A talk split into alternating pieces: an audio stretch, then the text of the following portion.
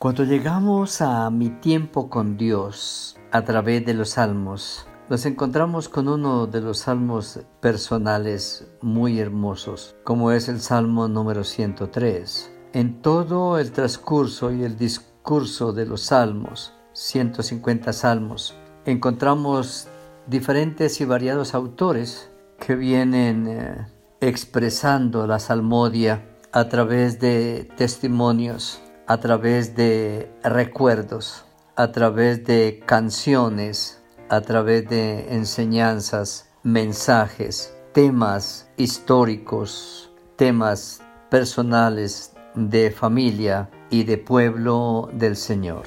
Hemos hablado de muchas cosas, de todo el quehacer del pueblo de Dios, un pueblo que tiene un testimonio generacional, escogido por Dios, llamado, guiado hacia la tierra prometida, luego liberado milagrosamente de Egipto y sustentado milagrosa y prodigiosamente en un desierto por cuarenta años, después removiendo naciones para sembrarlos a ellos y en medio de las circunstancias de las luchas, como Dios los ha sostenido y los ha guardado. Encontramos todos los discursos de Samuel, de Saúl, de los profetas, de los sacerdotes, que reúnen en, todos estos salmos toda una historia con sus altos y sus bajos, y aparecen los cantores como Corea, Sab, como los servidores del templo, encontramos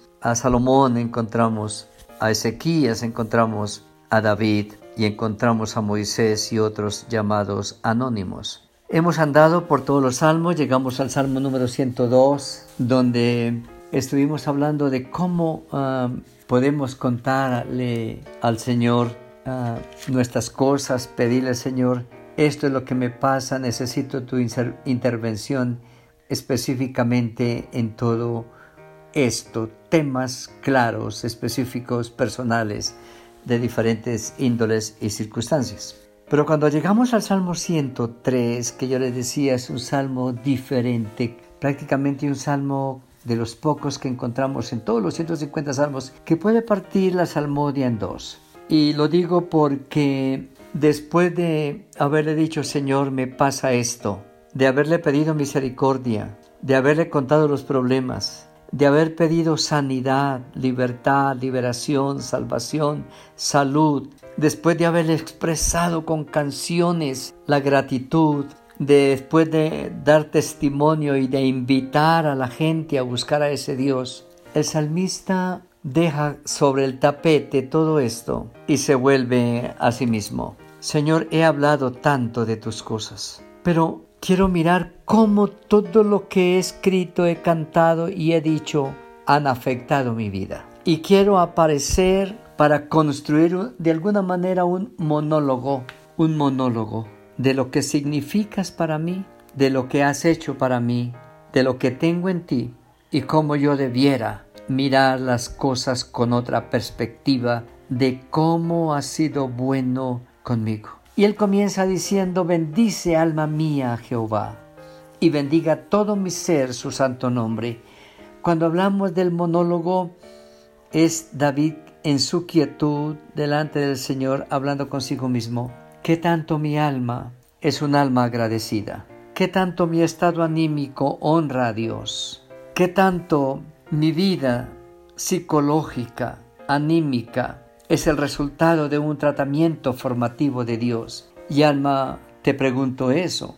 Alma, ah, bendice al, al Señor. Pero a veces es fácil bendecir a Dios con el ánimo, porque tengo el ánimo de levantar las manos, de alzar mi voz, de expresar una canción, de moverme en la presencia del Señor. Y para David era fácil recordar porque muchas veces lo expresó así, con sus canciones, su música, su danza. Pero a veces es muy difícil, muy difícil con el cuerpo, con la parte material, biológica, bendecir al Señor. Bendiga todo mi ser su santo nombre. Bendiga todo mi ser su santo nombre. Porque a veces solo mi lengua lo expresa, pero esa misma lengua que es parte de mi ser, la uso para otras cosas. A veces mis miembros los presento para miembros de iniquidad, de maldad, de destrucción, de daño. A veces mis miembros no son miembros de justicia y de santidad para servir, llevando a otros bendición, animando, levantando, sosteniendo, compartiendo con mis manos a otros de lo mucho que Dios me da. Bendiga todo mi ser.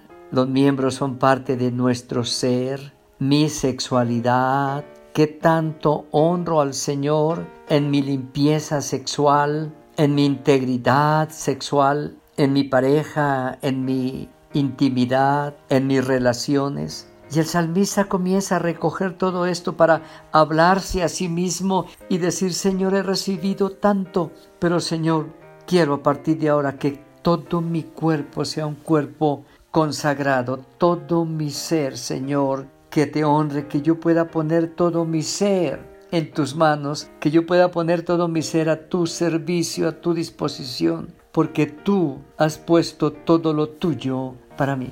Luego habla de los recuerdos, cómo somos de olvidadizos. Bendice alma mía Jehová y no olvides ninguno de sus beneficios. Qué hermoso es poder mirar atrás y recordar, Señor, ¿por qué entro tan fácil en desánimo, habiendo recibido tantos momentos de ánimo? Eh, diciéndose a sí mismo, David, ¿por qué te olvidas de Dios? Alma mía, ¿por qué te olvidas de lo que Dios te ha dado? Alma mía, ¿por qué te entristeces si Dios te ha dado consuelo, fortaleza, paz, restauración, libertad? Cuerpo mío, ¿por qué te olvidas del Señor?